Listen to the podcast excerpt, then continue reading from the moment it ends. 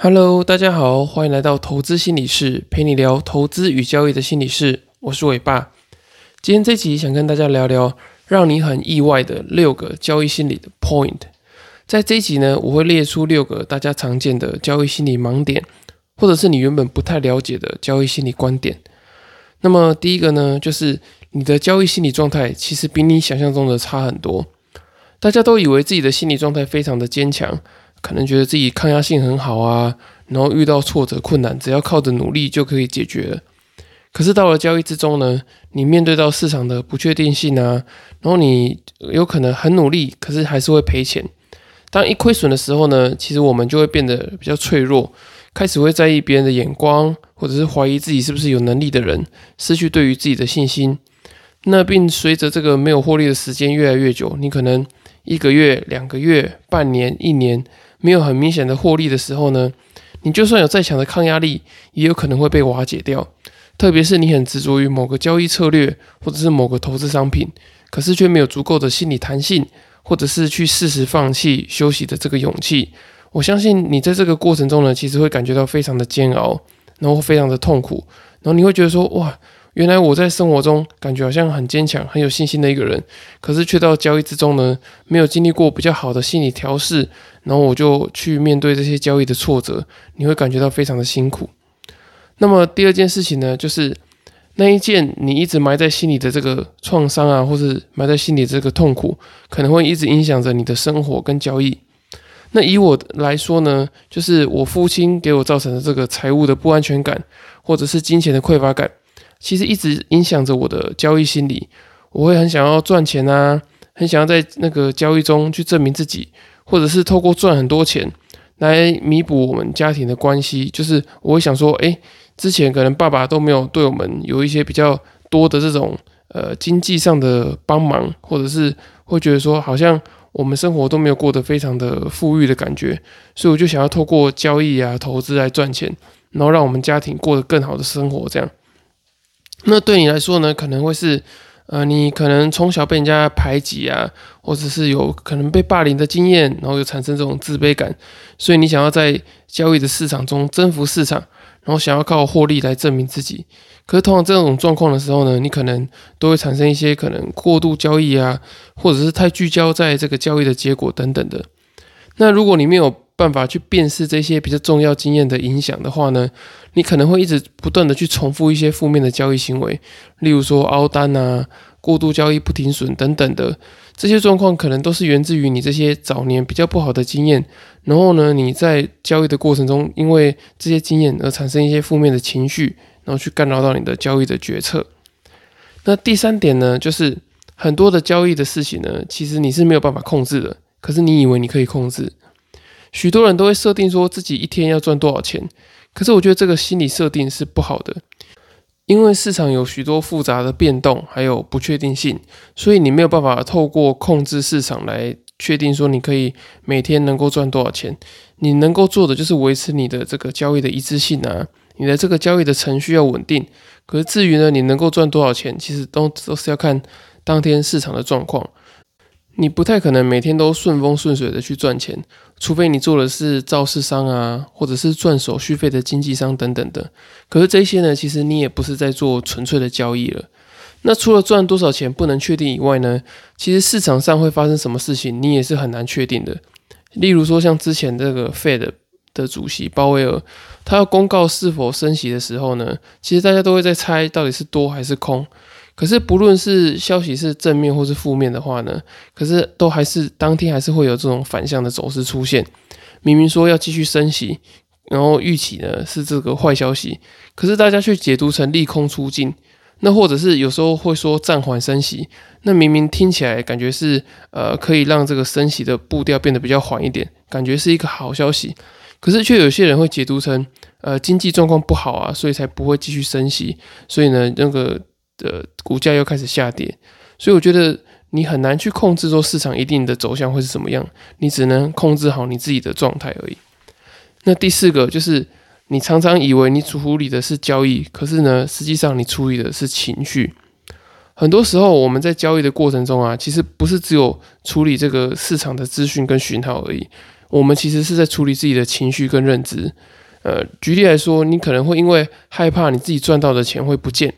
那在你这个市场还是普遍看好某某些产业啊，或者是整体的趋势是做多向上的时候呢，你可能会害怕你赚的钱不见，所以你就赶快停利的出场，那错错过了这一波行情，还有许多的获利。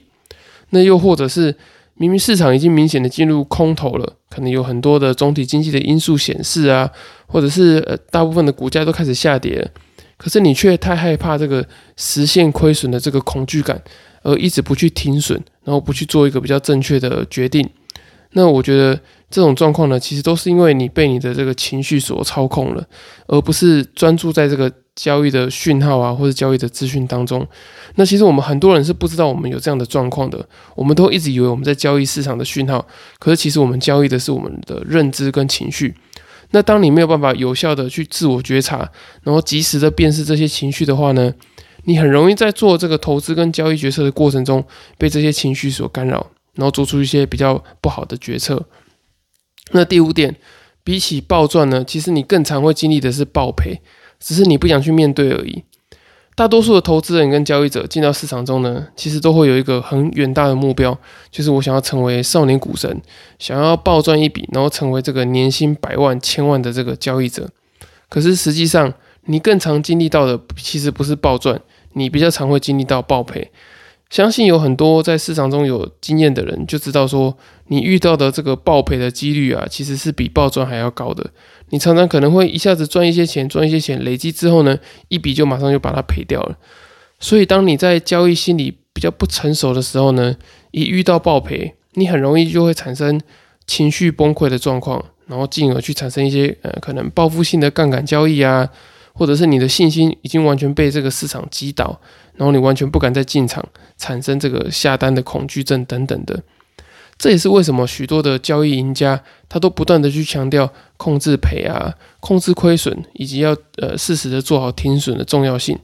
因为我觉得这个控制赔呢，不不呃，除了可以去保护你的资本以外，更重要的是去可以去防止你的心态崩溃。你一旦如果没有交易信心的话呢，你很容易就会产生。不敢进场啊，或者是呃抱不住手中的这个持股等等的，那比较严重的话呢，你可能会产生许多的偏差的决策啊，例如说凹单啊，或者是用非常大的杠杆去进场，想要把这些钱凹回来等等的，这些都是很不好的。所以我觉得，比起想着怎么样去暴赚呢，你更应该要想的是，你要怎么样去处理这个暴赔的过程。那最后一点呢，就是改善这个交易心理的状况。对你这个交易跟生活产生的正向影响，其实是远远超乎你所想象的。你们刚刚都已经听到了，以上有介绍五点。那其实这五点呢，是让你对于交易心理有更多的认识。那当你能够去改善上面这些五个状况的时候呢，其实可以透过交易心理的改善，去大幅提升你在交易过程中的执行力还有纪律，让你可以专注在交易的程序当中，保持交易的这个一致性。使你在决策的过程中啊，不会受到太多的情绪干扰，然后你也可以在盘中，或者是你在想要做一些投资决策的时候，你也可以及时觉察到一些情绪的干扰。例如说，诶，你可能基本面研究了很多了，可是呢，你发现，诶，在这个股价被低估的时候，你还是不敢进场，因为你你会害怕说，诶，我是不是买在一个可能相对的高点啊？或者是害怕说，诶，买了之后就会赔钱。所以，因为确定性不够，然后这个控制感不足，所以你就不敢进场，你就想等它涨一点，涨一点，或者等到周遭的朋友都开始觉得说，诶，这张股票会涨的时候呢，你才比较有信心的去做这件事情。可是这个源头呢，其实是你的这个交易信心不够，你的可能也是来自于这个自我认同感不足啊，或者是来自于其他以前过去的经验等等的，让你在做完一个充分的基本面研究的时候呢，却还是不敢进场。那我觉得更重要的改善交易心理的状况呢，是你的这些改善的经验也可以迁移到你的生活之中，你也可以学习怎么样去在生活中建立你的自信心，那找到你这个自我实现的感觉，不一定是要在交易里面才能够做这个自我实现或是证明自己，你也可以在生活之中，例如说你去做好一件事情，去学习怎么样去呃可能跑马拉松啊，或者是学习一个新的技能等等的。当你能够把这些信心，不管是从交易中找到，或者是从生活中找到，这两个其实都是会互相影响的。那当你的这个自我的这个认同感提高啊，或者是你的心理满足感提高的时候呢，你在做交易的时候，你也可以有比较稳定的交易心理的状态，不会被情绪有产生太多的影响或是波动。这样，你也不会一直想要靠着赚钱这个外部条件来肯定自己。好，以上六点就是我觉得大家可能比较少会呃认知到的这个交易心理的盲点。那我觉得讲这个六点呢，最重要的是让大家理解到交易心理的这个重要性，让你可以在积极的做投资与交易的研究之余呢，也可以意识到交易心理的重要性，才不会让你辛辛苦苦做的这个研究啊，或者是计划，然后因为这个心理的干扰，或者是执行力、自信心不足。而让这些计划都泡汤了。好，以上就是今天的内容。那最后也欢迎大家，如果你认为还有什么不错的交易心理，会让人家觉得很意外的 point 或是盲点的话呢，也欢迎你在呃下方的资讯栏的这个粉丝专业，或者是到 Apple Podcast 留言，让我知道。然后我也会在之后的节目再跟大家做分享。以上就是今天的内容。如果大家还有其他问题的话呢，欢迎到粉丝专业留言，或是私信询问我。你们的支持就是我最大的动力，所以也希望你们可以到 Apple Podcast 给我五星的评价，我会非常的开心。你们的支持是我持续分享最大的动力。如果还有其他的问题的话呢，我也会在之后的节目再回复你们。今天的节目就到这里喽，我们下次见，拜拜。